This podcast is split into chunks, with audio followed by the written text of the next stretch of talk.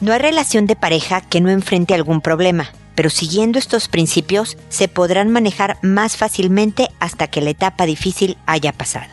Esto es, pregúntale a Mónica. Noviazgo, pareja, matrimonio, hijos, padres, divorcio, separación, infidelidad, suegros, amor, vida sexual. Toda relación puede tener problemas, pero todo problema tiene solución. Pregúntale a Mónica porque tu familia es lo más importante.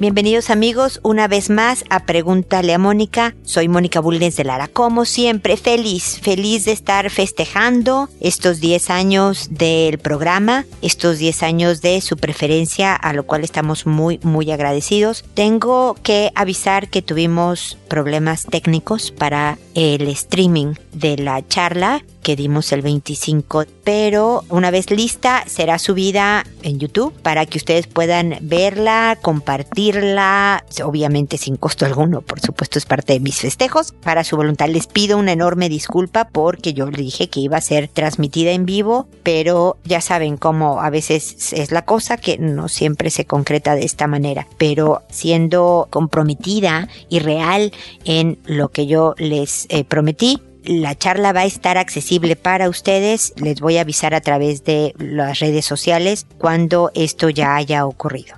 Muy bien, el día de hoy vamos a hablar de cinco cosas mínimas, ¿no? Fundamentales, las principales, creo yo, para hacer una relación eh, feliz, que bueno, ya saben, se suma al, al respeto y a comunicación y todas estas cosas, pero yo quería hablar de cinco que me parecen bien importantes. La primera, para hacer una relación de pareja feliz, se necesita diversión.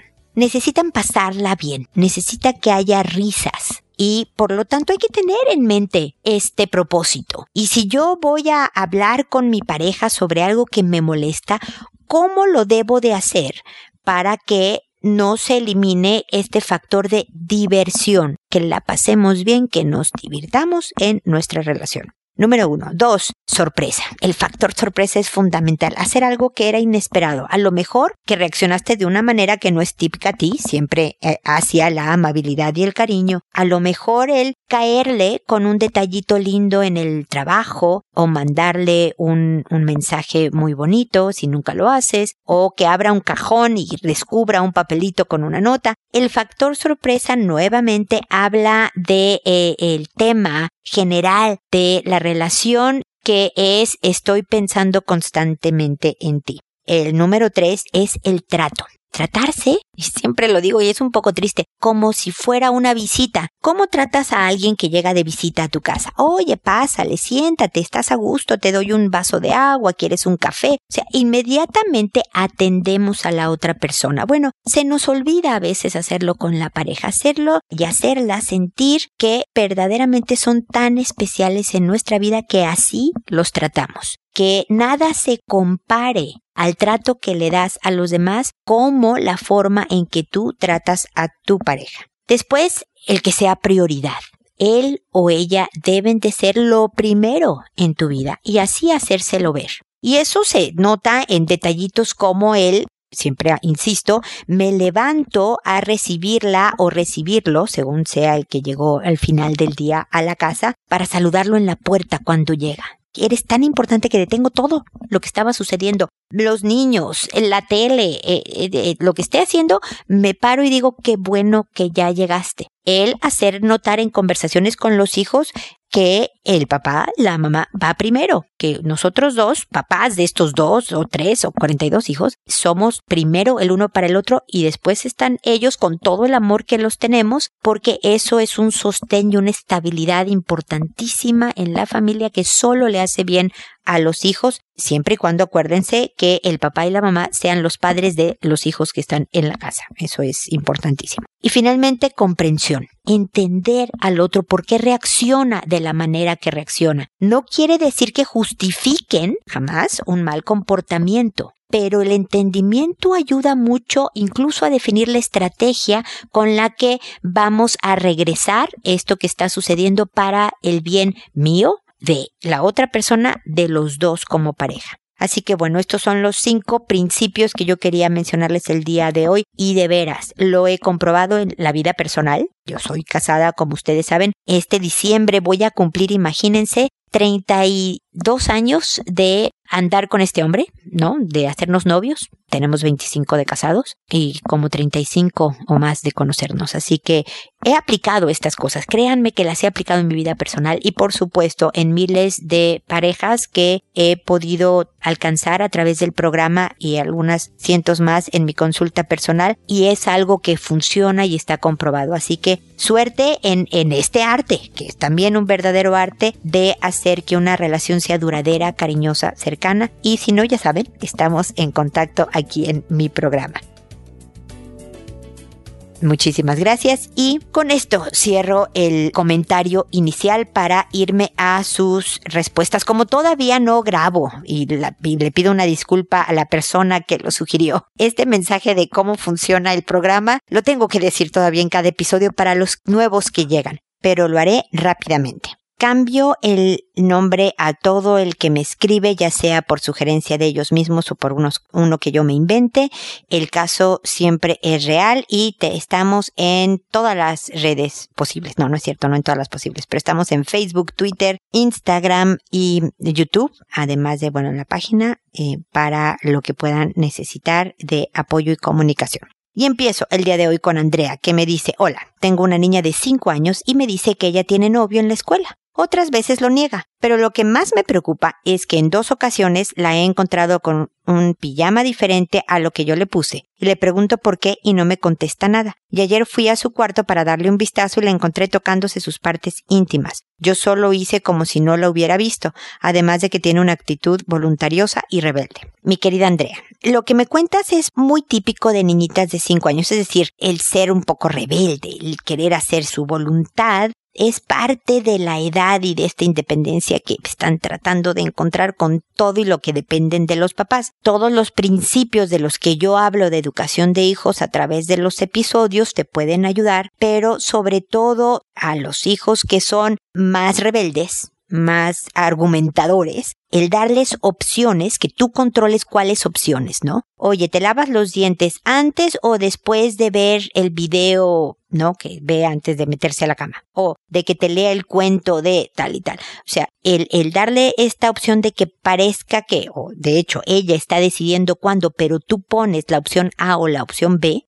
ojalá sean tres opciones en, en las que se puedan, eso le da cierto poder, pero tú sigues delimitando los parámetros de la conducta. Así que, bueno, esa es como la primera sugerencia. Lo segundo es que no hay que mm, pasar desapercibido el que tú la encontraste tocándose sus partes. Es bien normal descubrir dentro de todo el crecimiento de una persona qué funciona y qué se siente en cada una región. Es normal que yo pues pueda identificar, por ejemplo, si soy cosquilluda o no soy cosquilluda, ¿no? Esto obviamente que lo que hace tu hija no tiene nada que ver con ser cosquilluda, pero es una buena oportunidad de conversación, Andrea. Hacer como que no pasa nada no forma y no abre canales de comunicación que tú siempre quieres tener abiertos y bien aceitados para el día que tu hija necesite de tu orientación, de tu apoyo, de preguntarte algo que no entiende, de etcétera. Entonces, el decirle a la mañana siguiente, dos días después, cuando ves que hay una buena oportunidad de decirle, oye, ¿sabes qué, Juanita? Fíjate que el otro día que entré a tu, a tu cuarto me di cuenta que te estabas tocando tus partes íntimas. Y, y empiezas, Andrea. Empiezas a decirle primero, pues que este es tu cuerpo y que es normal que tú quieras saber cómo funciona y qué se siente, pero también es bueno tener cuidado y entonces ya le das principios de higiene, principios valóricos, principios, pues no sé, también religiosos, si los hubiera dentro de tu, de tu familia, etcétera. Me explicó todo el contexto que tu hija no va a recibir en otro lado si no es que en su casa. ¿no? Los amigos, los compañeros, le van a poder decir muchas cosas, va a poder encontrar información técnica en, en YouTube, tristemente hay demasiada, y en otras redes y demás, pero solo tú, solo sus papás, solo eh, las personas que se preocupan por su bienestar se van a preocupar por también darle información de contexto, cuándo sí, cuándo no y de qué manera sí y de qué manera no. Abre este canal de comunicación para, para que puedan, pregunta mucho, ¿no? Para que sepas qué trae en la cabeza y poder pelotear estas ideas. El que diga eh, que tiene novio no es medio normal, no Em, no alimentes mucho esta conversación. Desde los cinco años hablar de tema de novio es demasiado prematuro para todos los años que le faltan. Entonces, ah, pues qué bien. Y se acabó. No, no alimenten el, oye, ¿tienes novio? ¿Y cómo se llama? ¿Y cuántos años tiene? Porque, pues con el crecimiento esto puede ser más difícil de que sea tierno y se vuelva más incontrolable, ¿no? Así que, bueno, esas son mis sugerencias. Espero que te sean de utilidad.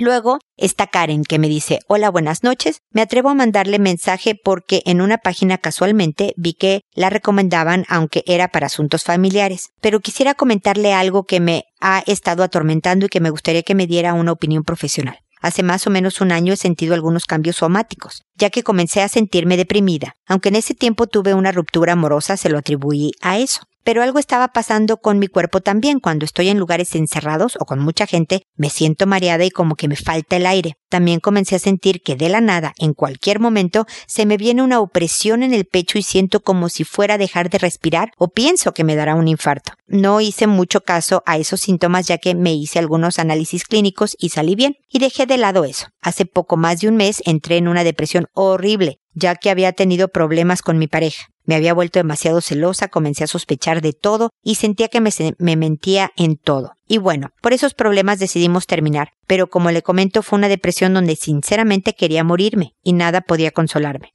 Así pasé como una semana hasta que poco a poco fui tratando de controlarme. Yo soy psicóloga, pero realmente no sé qué me ha pasado desde hace un año para acá. Estos días he estado analizando mi caso y he pensado que quizás tenga algún trastorno de ansiedad, pero gustaría saber la opinión de alguien con mayor experiencia. Es por eso que me atrevo a, decirle. Espero pueda ayudarme porque aunque me siento mejor emocionalmente, me da mucho miedo volver a caer en este estado de depresión. Espero su respuesta y le deseo una linda noche. Hola Karen, no solo trato asuntos familiares, trato asuntos de pareja y asuntos de persona, como es tu caso. Y de hecho en la página podrás encontrar eh, no solo episodios en donde ya he hablado de las crisis de pánico, las crisis de ansiedad, sino también en el transcurso de los años he respondido a muchas personas sobre esta problemática. Porque lo tuyo es eso, una crisis de ansiedad. Lo que sientes de opresión en el pecho y que no puedes respirar o que te va a dar un ataque, que sientes una sudoración, te sientes mareada, como que te vas a, a desmayar, todo esto es una reacción normal de tu cuerpo ante un estímulo anormal. Déjame me explico. Tu cuerpo está viendo como amenaza algo y reacciona normalmente ante esta amenaza. El problema es que en realidad no es una amenaza. Es decir, tú puedes estar con amigos en una reunión, en una disco, ¿no? Muy contenta porque ibas a ir a bailar y algo desencadena este switch de que, ah, estoy en peligro y tu cuerpo empieza a reaccionar.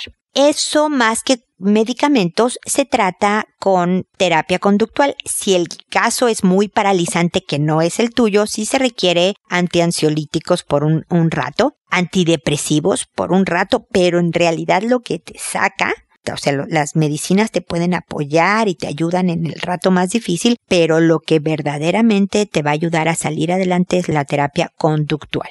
Pero déjame, te doy algunas ideas para cuando esto suceda. Número uno, el saber que se llama crisis de pánico, que esto no mata, es terriblemente incómodo, es terriblemente molesto. Tú lo viste, sientes que te vas a morir tan fácil como eso, ¿no? Y a nadie le gusta sentirse así. Pero que en realidad no mata, te pone más en control. Y tú lo que quieres es tomar control de tu cuerpo, ¿no? Hasta ahora él había mandado, ¿no? Y se sale de control y tú sientes todas estas cosas horribles. Ahora tú mandas, Karen, tú mandas. Y lo primero que tienes que controlar es tu respiración sientes como que se cierra la garganta, pero no se cierra.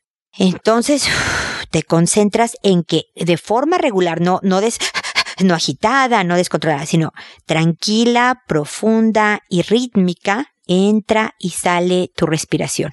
Y cuando sientas que te empieza a sudar las manos, tú regresas tu pensamiento a la respiración, ¿no? A ver, espérame, sí, me están sudando las manos, pero ¿cómo, cómo voy? Entrar, salir entrar, salir. Me explico de tal manera que podamos alejar a tu mente de los pensamientos que sigan activando toda esta eh, sensación de pánico. La forma de salir de la depresión no solo es, como te digo, con terapia o con antidepresivos, sino también por ejemplo, ayudando a otras personas. La solidaridad es un antidepresivo bien importante. Ejercicio, que es de flojera que yo recomiendo estas cosas, ¿verdad, Karen? Pero verdaderamente tú sabes endorfinas, dopaminas. Entonces sal, camina, sube escaleras, haz algo que te entretenga y que provoque que te muevas más, ¿no? Sonreír, cantar, todas estas cosas ayudan a alimentar el ánimo aunque no tengas ganas. Karen, yo no estoy hablando de que te den ganas cuando estás deprimida. Normalmente no dan ganas, pero hay que hacerlo a pesar de no tener ganas.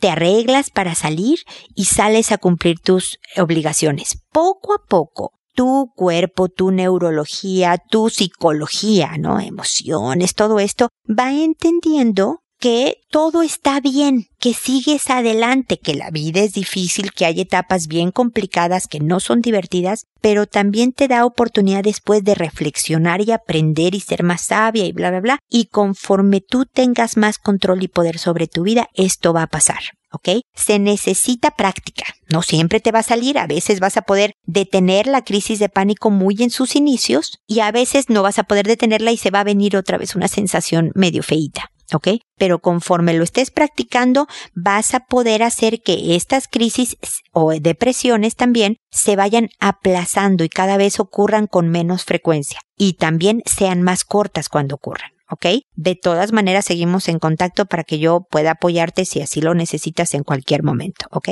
Bernie, por otro lado, me dice, buenos días, Mónica. Quería consultarte algo. Tengo un hijo de siete años y está presentando problemas en la escuela donde asiste, sobre que su escritura es muy mala al punto que a veces no se entiende ni él mismo. Le he puesto planas y nada que mejora. Su maestra solo pone en su cuaderno necesita ayuda. Además, no copia los planes. A ver qué me aconseja usted. Mira, con los hijos cuando algo se convierte en un tema, ya sabes, el tema que no soltamos, en mi familia decimos el unitema, ¿no? Como que el único tema del que hablamos, entonces como que el niño se harta y dice, ¿sabes qué? No voy a cooperar no voy a ayudar en quitarme esto que es mío y lo siento, ¿no? Es una especie de rebeldía que afortunadamente se limita a una escritura mala. Mi sugerencia sería entonces soltar el tema, que ya no lo sea. Para eso necesitamos que la maestra sea una aliada. Hace muchos años, cuando mi hijo era pequeñito, me imagino que iría que en tercero, cuarto, no me acuerdo en qué año, hacía la letra chiquitita, chiquitita, ¿no? Y entonces tuvo un muy buen profesor, muy, muy buen profesor. No me acuerdo ni cómo se llamaba, qué horrible, ¿no? Seguramente mi hijo sí se acuerda, pero tuvo un muy buen profesor que me dijo, porque para mí, para mí era el tema, ¿eh? Afortunadamente el profesor no me daba lata con la letra de mi hijo, pero yo decía, qué horror, pues cómo se lee, cómo se entiende esto, no sé qué. Entonces un día me dijo, mira, esta es su única rebeldía. Este es lo único en que el niño quiere poner su huella, ¿no? el tamaño de la letra. Entonces lo que yo hago es leer y calificar todo lo que tenga que hacer de los otros alumnos y luego agarro mi taza de café, me siento y con toda calma trato de leer lo que su hijo escribió. Eh, lo cual a mí me pareció heroico y un verdadero profesor, ¿no? Entonces, dile a la maestra que, que te ayude, que estás tratando, trabajar sobre el tema quiere decir dejar de ponerle atención un poco al, al asunto a ver qué pasa, pero tiene que ser más de tres días, me explicó. En un mes entero no hablen sobre la escritura y que la maestra te apoye y ponga de su parte. Cuando pone en su cuaderno necesita ayuda, también requiere de la ayuda de la maestra. No es lavarse también las manos como profesora, me explicó. Así que hacerla un poco eh, participar en este clan, ¿no? Y ver más o menos cómo puedes apoyar a tu hijo si es distraído, y todo esto, en recordar que copie las planas. A lo mejor es lo que siempre sugiero de, de dibujar entre los dos, a lo mejor una pizza, ¿no? Y ya la mía va a ser de jamón y le vamos a poner, no, la mía va a tener champiñones, ¿no? Dibújenla en una cartulina como del tamaño de un círculo grande, iba a decir de un disco, porque yo soy muy vieja y entonces en mi época de niña había discos grandotes, los LPs, ¿cómo le llaman ahora? Vinilos o acetatos, no sé cómo les llaman ahora. Bueno, un tamaño circular grande, pártanla en rebanadas, es decir, recorten triángulos de esta pizza y cada vez que tu hijo copie las planas de, venga con las planas copiadas, peguen una rebanada en el refrigerador, ¿no? Con, con scotch, con durex, ¿no? Van formando la pizza y cuando la pizza esté completa la preparan juntos. Bernie, no se la compras. El objetivo no es darle un regalo económico, sino el regalo es tiempo contigo. Claro que al preparar una pizza estás gastando los ingredientes, ese no es mi punto. Mi punto es que el prepararlo también se vuelve una tensión de tu parte positiva. Estoy contigo, estamos haciendo algo divertido. Qué barbaridad, te ganaste este premisazo porque tú controlaste tu memoria, porque fíjate, hijo, que eres medio despistado, no pasa nada, yo también soy despistada, pero mira, vamos a hacer este ejercicio, y entonces se convierte en un proyecto algo divertido para lo de la copia de las planas, no para lo de la letra. Trata eso, Bernie. A ver si te funciona. Estemos en contacto. Se vale que me digas, Mónica, tus ideas apestan, no sirvieron para nada, sugiéreme otra cosa. Este, se vale. Pero ojalá veas algún tipo de avance en el tema, así que espero que sigamos en contacto, ¿ok? Luego está Valeria que me dice, hola Mónica, tengo 10 años de casada y a mis 29 años no soy feliz. Tengo dos niños de 5 años, un año y medio a quienes adoro. Tengo el trabajo de mis sueños, mis compañeros son muy estudiados y muy profesionales y ganan muy bien. Me siento como una profesional con futuro. Mi esposo apenas acabó la secundaria, nunca aspiró a estudiar nada y aunque cumple con su trabajo, no diría que es alguien con visión o con deseos de superarse. Después del trabajo come, ve un rato a sus hijos y de ahí se pasa dos o tres horas jugando videojuegos. A veces lo miro y no me acuerdo qué es lo que vi en él hace más de diez años. Esta diferencia entre nosotros se ha hecho más evidente en el último año al pasar más y más tiempo con otros profesionales e imaginarme cómo sería mi vida si no me hubiese casado tan joven. Al ser honesta, si no fuera por mis hijos, yo no sé si aún estaría aquí con él. No viviría endeudada teniendo que ser yo la que lleva todo en la casa, quien trae dos terceras partes de nuestro ingreso. Mi esposo está muy tranquilo y conforme con la situación. Trato de parar pensamientos negativos, de pensar en mis hijos y recordar lo bueno que él tiene, pero creo que lo bueno se hace cada vez más difícil de ver. Como padre es bueno, quiere mucho a los niños y ellos lo adoran. Como esposo, si algún día hubo romance, ya no lo hay. He bajado 10 kilos y quiero bajar unos 10 más para estar en mi peso ideal. A él le sobran como unos 20 kilos, pero no tiene ningún deseo de bajarlos. Nunca me hace caso cuando le doy sugerencias de pequeños cambios que pueden hacer para estar más saludable. Eso también es una de las cosas que están matando el romance entre nosotros. Hemos hablado del tema varias veces y me ha dicho que vamos a intentar un poco más de romance y salidas, etc., pero nunca dura mucho. Y cada vez que lo veo sentado frente al televisor jugando sus videojuegos, me lleno de cólera y se me quitan las ganas. Decidí casarme hace 10 años. Nadie me obligó a pesar de la oposición de mi familia y amigos que se opusieron, pero yo terca lo hice de todos modos. Bueno, ahora no somos solo nosotros, tenemos a dos niños hermosos que no pidieron venir al mundo, pero están acá y no merecen que les destruya su mundo porque no soy feliz. Entonces, ¿qué puedo hacer? ¿Cómo puedo cambiar las cosas para ser feliz? ¿Cómo puedo recuperar el romance que alguna vez hubo? Tus consejos siempre me ayudan. Gracias, Mónica.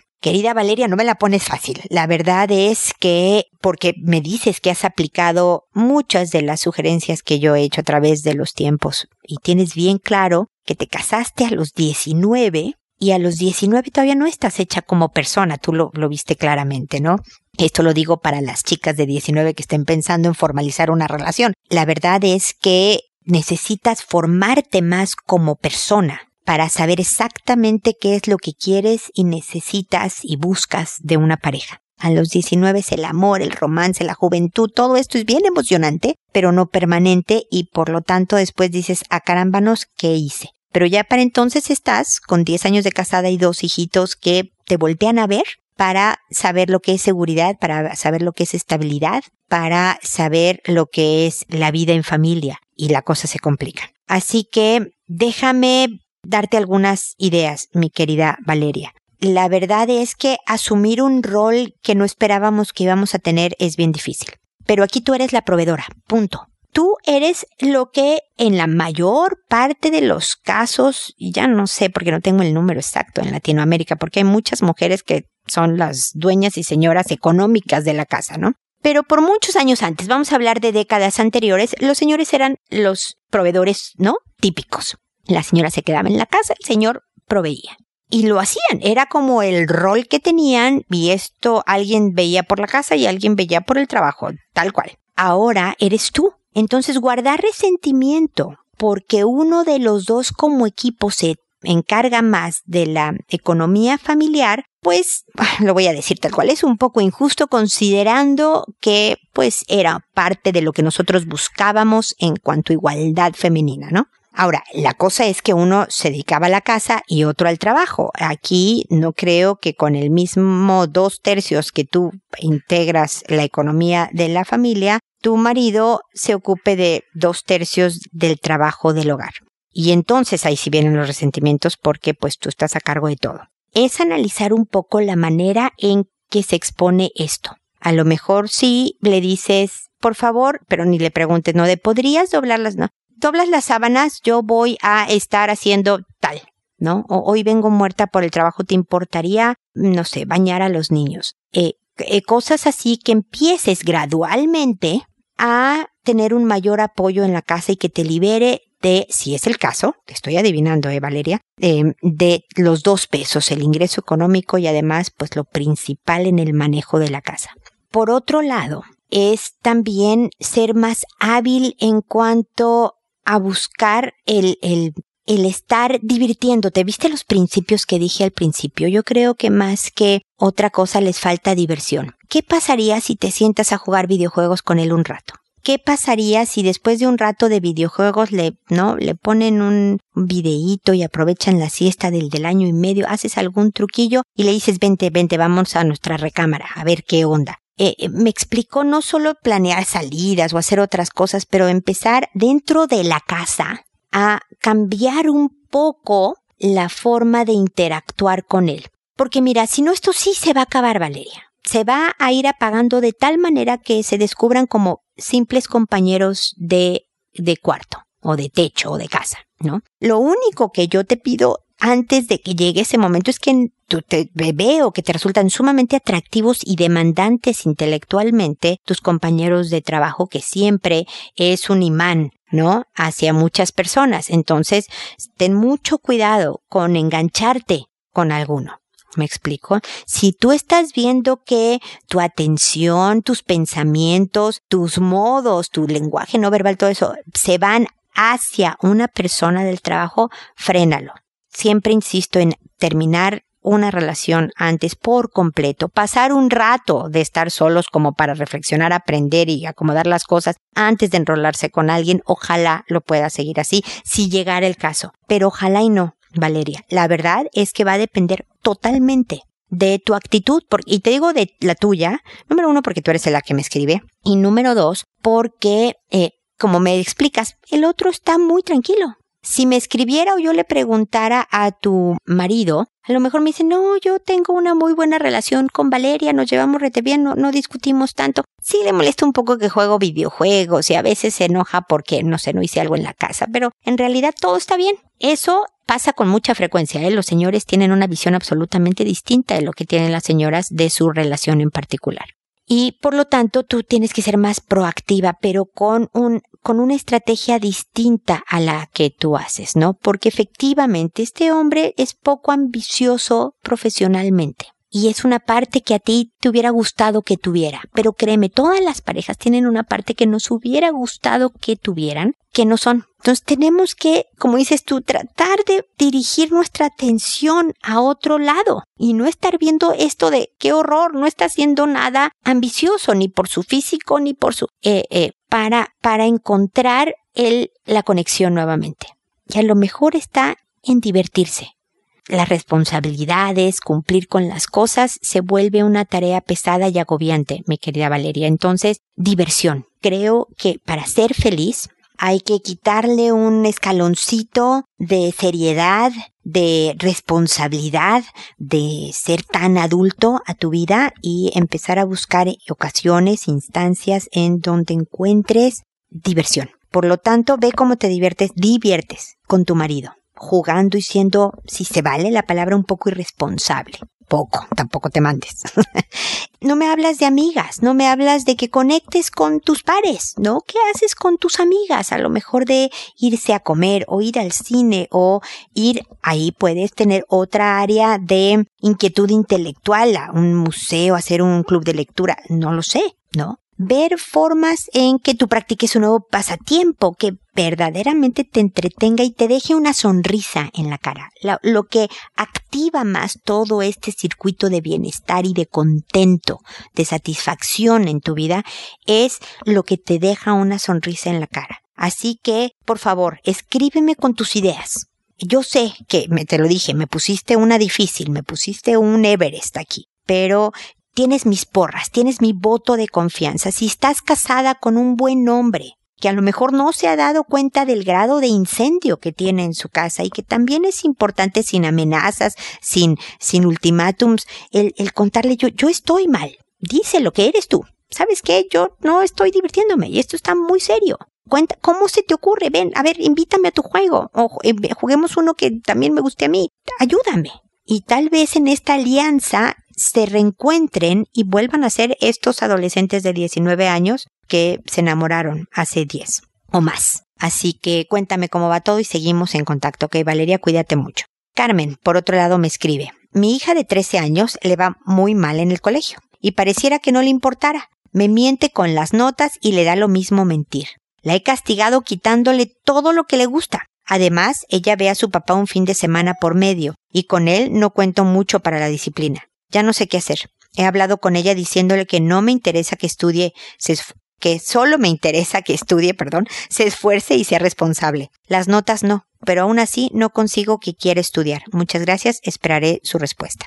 A ver, mi querida Carmen, no me dices cuándo fue que se separaron tú y su papá, ¿no? Y esto, este pésimo irte en el colegio es, es la forma que una niña de 13 años tiene de decir algo no me gusta de mi vida, algo está mal. Es su lenguaje, ¿no? Parece que lo hiciera a propósito porque tú ya dijiste, a ver, no me importan las calificaciones, tú nada más estudia, tú nada más esfuérzate, tú nada más es responsable, pero tal vez no entiende lo concreto, lo específico, lo chiquito de lo que significa lo que te refieres. Estudiar, esforzarse y ser responsable. Entonces, primero es estrechar tu relación con ella. Primero es dejar de discutir, por ejemplo. Si ya le quitaste todo y nada funciona. A ver, primero paren las discusiones. Y empieza a provocar eventos en donde puedas acercarte a ella. Está viendo una serie de televisión, siéntate con ella a verla. ¿No? Y pregúntale, ay, ¿de qué se trata? ¿Y este por qué se casó con esta? ¿O y por qué le disparó? No sé, cualquier tema, ¿no? Si sabes que le gusta un tema y lo ves en una revista, en un periódico, en algo, recórtalo y pásaselo, ¿no? Mira lo que encontré esta noticia sobre tal tema, ¿no? Empieza a abrir canales de comunicación, a acercarte a tu hija. Y luego, después de un tiempo de llevar la fiesta en paz, no más de 15 días tal vez, aunque sigas trabajando después de estos 15 días en estrechar la relación, ya le puedes decir, ¿sabes qué, hija? Yo siempre te doy la lata con que estudia y esfuérzate y sé responsable. Y nunca te he dicho a lo mejor a lo que me refiero con esto. Entonces, vámonos por partes. Yo te voy a decir lo que significa ser responsable. Lo único que espero de ti es que me ayudes a poner la mesa, siempre dale una labor en la casa, todas las noches para la cena, nada más, que tiendas tu cama y que hagas lo que haya que hacer de tarea del día. Esas tres cosas. Nada más la tarea del día que esté hecha. ¿Cómo lo ves? ¿Lo ves así como, no, no me parece tan complicado? ¿Tú cómo lo ves? Y que te empiece a hablar, ay no mamá, a ver, lo de la mesa podría ser la del desayuno y no la de la cena, no sé cuál. O podría ser un día sí y un día no que ponga la mesa, pero después, eh, eh, los días que no, sí saco la basura. Que empiecen a hablar del tema y, ah, y llegar a un acuerdo. Ah, ok, entonces hagamos esto. Este, eh, y ya. Y llega un rato y cuando haga lo que le pediste, se le va a olvidar, tiene 13 años, ¿no? Y entonces tú le vas a decir, oye, ¿te acuerdas la mesa, Juanita? Te la encargo. Ay, gracias, mi amor. Ya sé que es una lata esto de tener que poner la mesa, pero ni modo que comamos en, en el pasto, ¿no? Entonces, este, gracias. Mm, besos. En, en buena, en haz mucha fiesta cuando lo hagas sin que tú le avises o sin mucho repele siempre es empática diciendo, ya sé, es una lata, pero me ayudas muchísimo, muchas gracias, en eso quedamos, ¿te acuerdas? Y haz un escándalo cuando lo haga sin que tú se lo recuerdes. Por ejemplo, hizo la tarea del día sin que tú dijeras nada. Y esta, esta es la mujer que yo quería encontrar, esta hija de 13 años, esta es la Juanita que yo sabía que eh, eh, te hace responsable es cambiar de lo negativo y de lo no, qué mal que estás haciendo, no, no, no, no, a los cis, Carmen a esto sí lo estás haciendo bien, qué bueno que haces esto, esto eres buenísima para esto, ¿no? Las, las notas se vuelven un círculo vicioso y a lo mejor la niña efectivamente necesita un apoyo adicional porque ya tenga lagunas. Cuando nosotros nos cambiamos de un país a otro, Carmen, yo soy mexicana, vivo en Chile, antes viví también en Estados Unidos, descubrí al llegar a Chile, que es el único, el último país en el que he vivido, que Mariana, mi hija, eh, tenía lagunas de aprendizaje en matemáticas. No sé, estaba, por decirte algo, no estaba aprendiendo la raíz cuadrada cuando no había dominado las tablas de multiplicar. Entonces, claro, le iba pésimo en matemáticas. Yo no soy ninguna lumbrera en matemáticas, entonces sí me vi en la necesidad de contratar un profesor, porque yo nada más no le hubiera ayudado, tal vez le hubiera empeorado. Entonces se tardó año y medio el profesor y que yo le decía, oiga, sigue reprobando la niña y yo estoy pagándole clases aquí con este profesor. Y me decía, paciencia, paciencia, paciencia.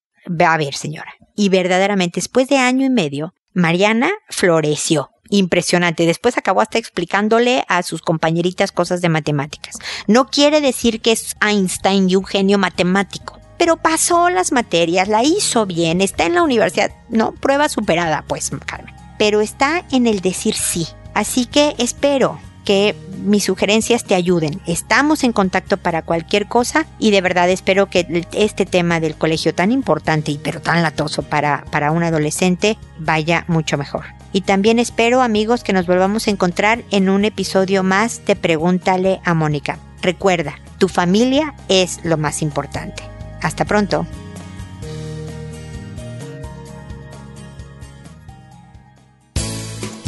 ¿Problemas en tus relaciones? No te preocupes, manda tu caso, juntos encontraremos la solución. www.preguntaleamónica.com Recuerda que tu familia es lo más importante.